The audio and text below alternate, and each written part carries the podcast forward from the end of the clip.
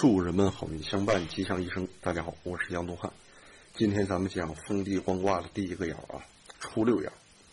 咱们看原文：初六，潼关，小人无咎，君子吝。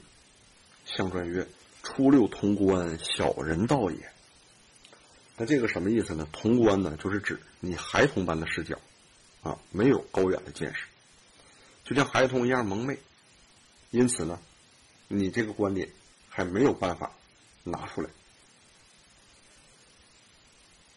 而官官道的啊，他提倡的这种啊德行的光辉，六爻呢各自从自己这个角度呢，从官的整体架构当中去取它的意义，依据爻位的远近区别他所观到的层次深浅，所以呢，所观就必然是什么？越往上啊，就一爻胜过一爻。那这个道理呢是不可以不知道的，因为官卦就是有这个特性啊。实际做人呢也是一样，我们从小的时候不懂事儿，啊，稍微长大了懂点事儿，然后上学了懂的事儿多了，然后后头呢，哎，上大学了，参加社会工作了，逐渐的成长了，知道的和明白的，慢慢的就更多了。那初爻呢阴柔而在下位，这就属于像幼稚的百姓一样啊，哎，没见过世面，没接受过教育啊，甚至没看过新闻。这是常年在大山里，这是有动物的本能啊，或者呢，就是呃这种本能呢，具有一定的就是蒙昧的性质啊，甚至有愚蠢的一面的。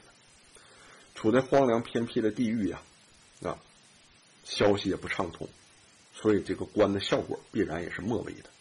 因此说通关，小人蒙昧，没有远大的见识，不值得习惯，所以无咎啊。但如果君子这样，不就。坏了名声，自取其辱了吗？故说小人无咎，君子吝。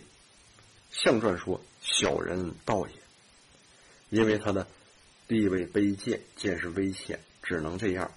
道啊，即小人道长，君子道小也，这个道的意思。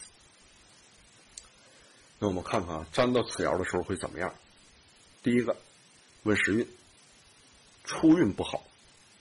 往后没有大的妨碍。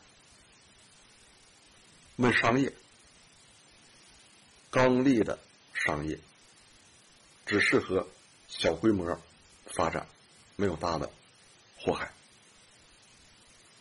问家宅，防止有仆人偷窥或盗窃。问战争，防止小胜之后有大败。问疾病，儿童无碍，对大人不利。问行人，适宜就近，没有害。问生育，生女孩。问婚嫁，娃娃亲，急啊，或者是早婚啊，也急。为失物，防止呢被小儿抛弃。那最后呢，咱们讲两个短的卦例啊。这一个呢是高导呢以前记载过一个，有一个石炭公司的员工呢找他占卜，说呢正值某个委办局他们呢要买入石炭，要验证呢这两种石炭的火力，然后呢记录在案，请他给占一下这个事儿呢成败如何？正好呢得到了封地官卦，便封了一卦。那高导跟他说：“官呢，就是见的，就得出来查，就得出来看。他见石炭的真实质量。现在呢，某局刚购入石炭，而在试验火力，他会通过竞争来比较高低的。可以说，他实行的是公平的法则，这就叫做大官在上，中正一观天下。啊，我们看啊，他见初爻的时候呢，哎，把这个关卦的中心思想的彖词也拿出来了啊，作为参考。”那现在呢？站得初爻，初六在下位，象征偏僻之地，说通关，这是因为幼童的见识愚昧短浅，这是指检查者没有见识。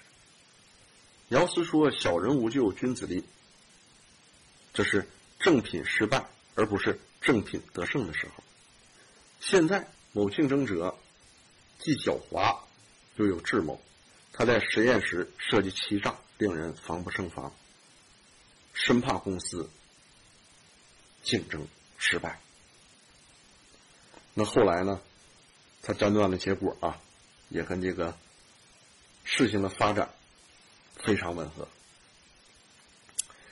那还有呢一个案例，就是他的朋友跟他说呀，偶然得到某富商的一个请帖，他同行中的人呢也都会在那个富商的邀请啊那一天的这个宴会上，他想请高老给他占一占，那天呢，如果出席的话，这个招待情况如何？也是啊，得到封地官变封了一卦，就初六变初九啊，因为初六爻呢一爻是阴，一爻是阳。站在阴的这个角度，就是封地官，咱们本卦；那站在阳的那个角度，就是爻变之后的啊，那个封为义卦。那高导跟他说，官卦的彖传说，大官在上，必定是一场场面极大的机会呀。那现在呢，占的是初爻，初爻属阴，而且在下位，地位很低。但是呢，您的见识高远。并且老成暗恋，这是我所知道的。而爻辞说潼关小人无咎，恐怕有屈尊就低的嫌疑啊。那遇到这种情况，小人还可以，那君子未免心中不坏呀。外面被人耻笑，自己内心惭愧，这就叫做通关小人无咎，君子烈。那有人听了呢，好像有所疑虑，但因为呢。对方也是好意，他也不便推辞，就到了会了。那到会那天上，高导也出席了那个会议啊。